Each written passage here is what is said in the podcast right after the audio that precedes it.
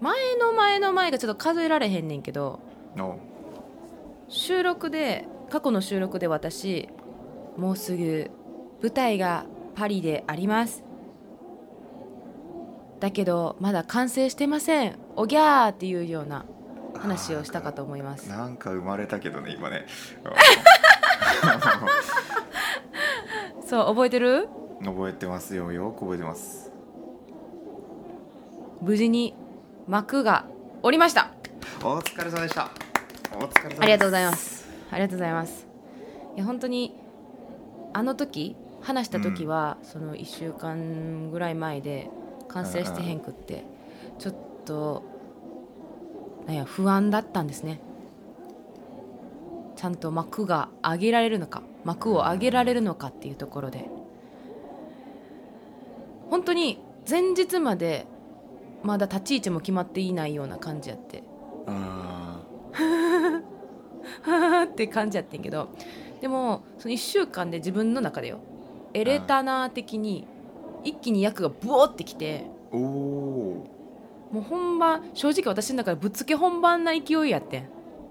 だからまだ熟成されてない感じでやったんよ。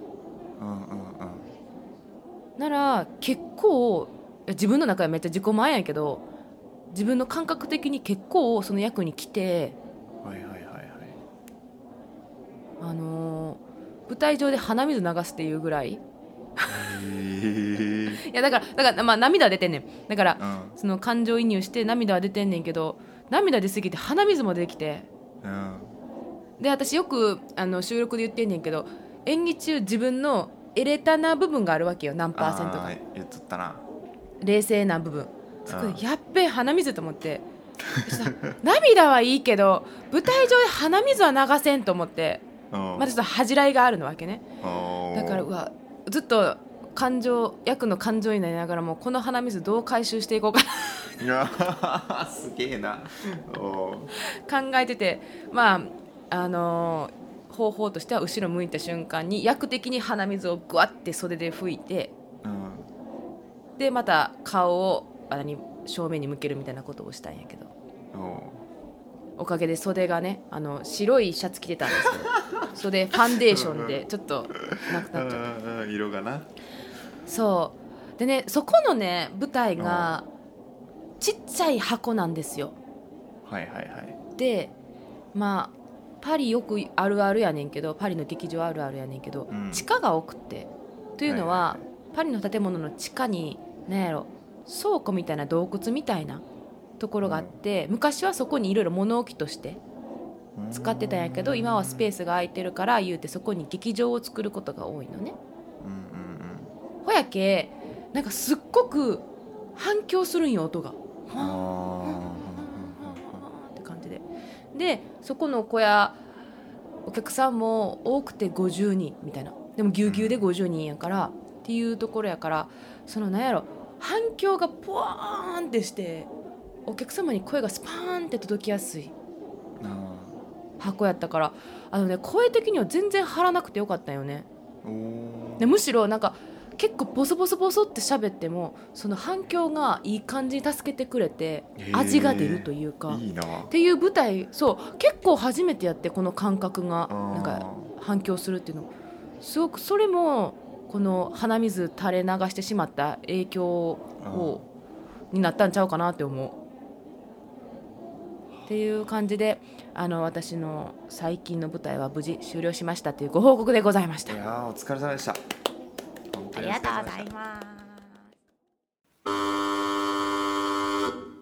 ただいまよりゲラテイナーによる声は届くよどこまでもか？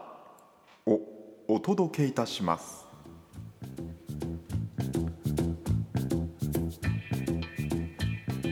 こんばんはこんばんは。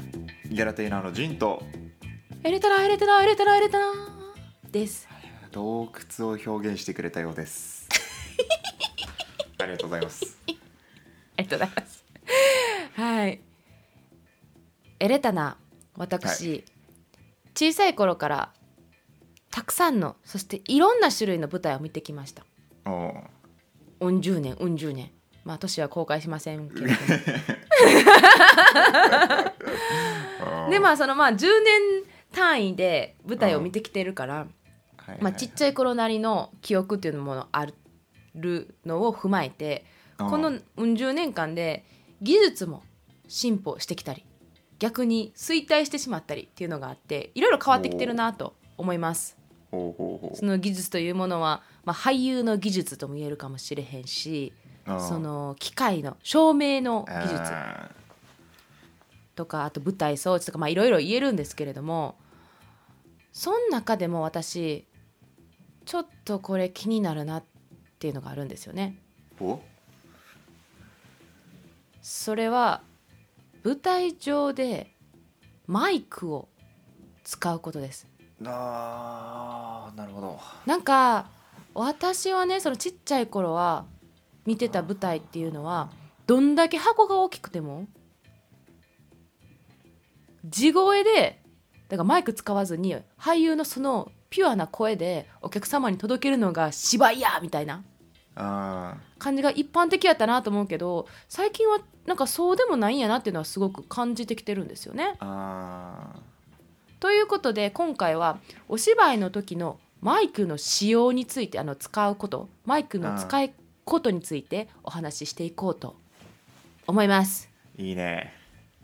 はい、ということでそれを、えー持ってきた私からお話ししていこうと思うんですけれども。はいはいはい。まああのマイクを使うことのいいことを言っていくわ。まず。おううん。いい点ねいい点。どの席に座ってるお客様も舞台に舞台にいる俳優さんの声が聞こえること。うんそうですね。そう。ほやから俳優側としてはねその演技もその技術的なところよ、うん。なんか無理になんか届けよう届けようとせず届けよう届けようとしなくてもいいような発声方法になるんよね自然な発声方法っていうか。ほやからなんやろちょっと声に影響して演技もちょっと変わってくるみたいなところがあると思うんよ、うん。声を張るから自然となんか動作も大きくなっちゃうみたいなところがあると思うのね。やっぱりお腹使うからさふんって踏ん張らないと出ないみたいなところがあるからさ。あだから芝居もちょっと自然な雰囲気になってくるのかなーって思うんですよ。マイクを使うことによってその俳優さんの演技がわざとらしく見えないというかより自然に見えやすくなるんかなっていうのがーいいところかなと思うのよ。よ俳優さんの演技的にも質的にもであとお客さんも聞こえるっていう技術的にも。うんうんうん。まあ頑張って声出さんくていいわけやろ。そうそう。まあこのぐらいにしとこうかマイクの使用のいいところはって感じなんですけど。ううん。でもね私ねめっちゃ個人的に言うようん。個人的に言うとやっぱあんま好きくないねん。あーマイクの使用がね。そう。なんでかっていうとやっぱりその見る時ね。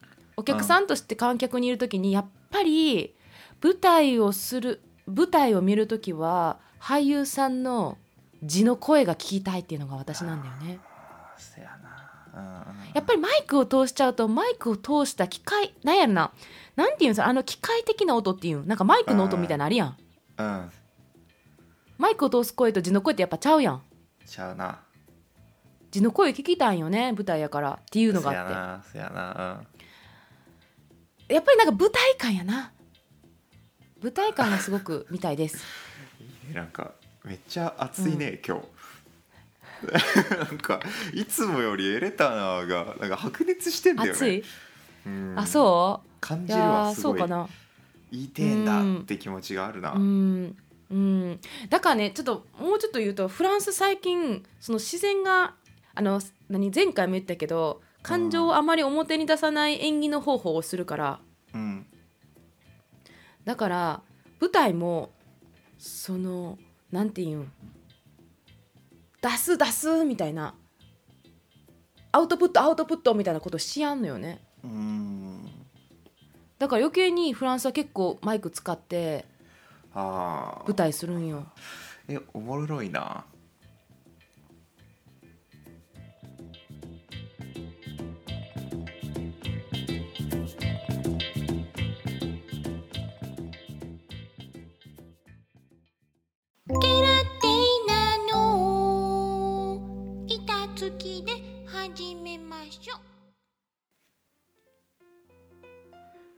ここでお便り紹介します。ラジオネームフランスの人も二度寝までさんからです。最近この番組を聞き始めました。いつも楽しく聞かせていただいてます。ただ聞き始めてからというもののこうなんというか私はこう思ってるみたいなことを伝えたくて伝えたくて震えています。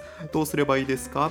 ということでそうですね。そんなあなたにゲラテーナーでは随時リスナーの皆様からの熱いメッセージをお待ちしております。概要欄を今すぐチェック。私も大黒。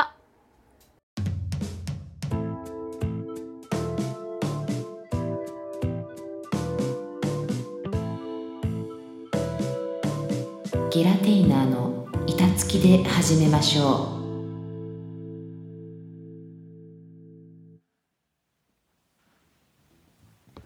また私が熱く長く語ってしまいましたが ジンはどう思いますか？このマイクの方、ね。使用方法について。結論を先に言うとええ。俺も好きくないのよね。おお一緒や。意見、まあご存知かと思うけれども、うんうん。エレタナーさんは。そうね。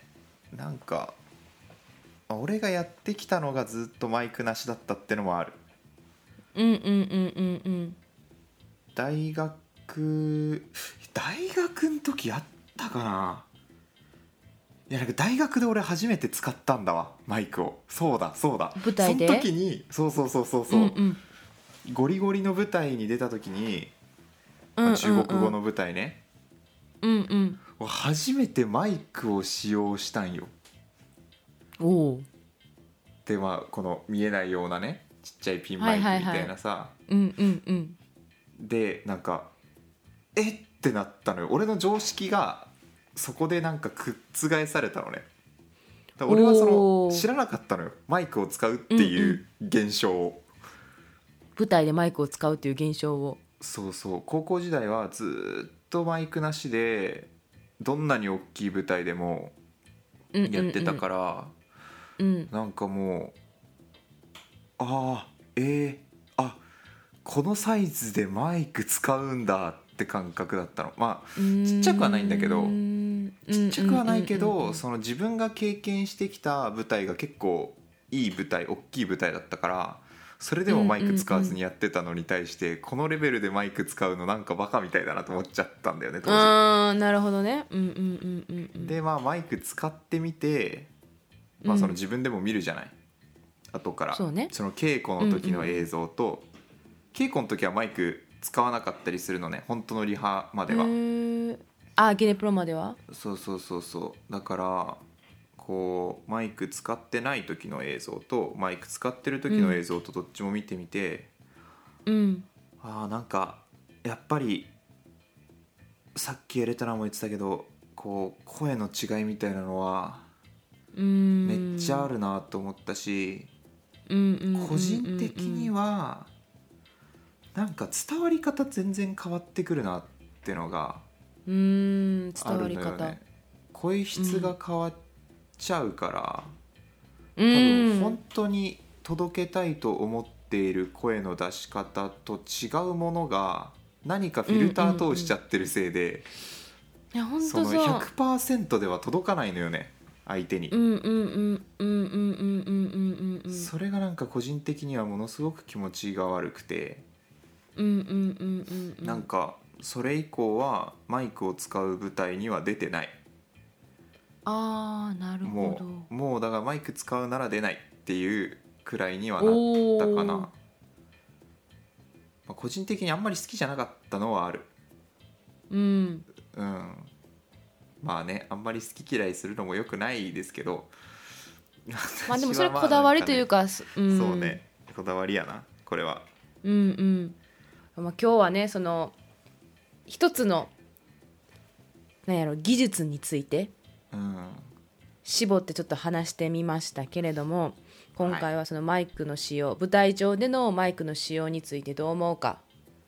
なんと意見が一致しましてゲラテイナーマイク使うのあんま好きくないっていううん。ことでしたけれどもまあねさっきも言ったけどその私も言ったしジンも言ったけどなんか常識が覆されるようなことってやっぱりこれからどんどん出てくると思うねん。その演劇に関わらず人生においてもそうやと思うねんけど、まあ、そこで、まあ、果たしてこの今まで持ってたこだわりをずっと持ち続けるのか。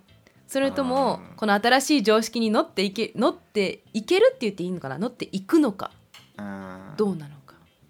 っていうところもまあ一つの選択になってくるのかな。思いましたね聞いてて。ーそうね。うーん。ということで最後にジンさん私たちゲラテーナーとしてのまとめの一言をバシッとベシッと決めていただきたいと思います。はいいやーはい。ではゲラテーナーの一言 by ジンまで。321どうぞ。多角的視点。待ってあの漢字が変換できん。ちょっと待って。えっとお大いにうん。角です。角。あいっぱいしてあんでってことかそういろんなところから見てみないと、まあ、さっきのメリットもあるだろうし、うーん。でも俺みたいにそのフィルターがかかっちゃって伝えたいことが100%で届かないなっていう視点もあるしだ同じ、あのー意見だったけど、うん。そこに至るまでの視点ってやっぱ違ったりするっていうのがまあ、全く同じ話しててもあるなっていうのがあったので、おおなるほどね。そんな一言にさせていただきました。ありがとうございます。ということで白熱したこの議論もここまででございます。はい。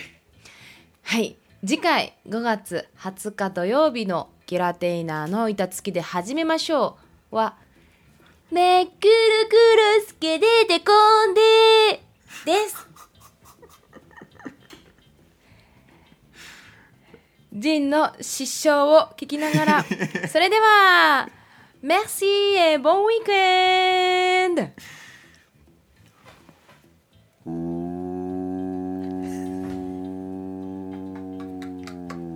トトロやん。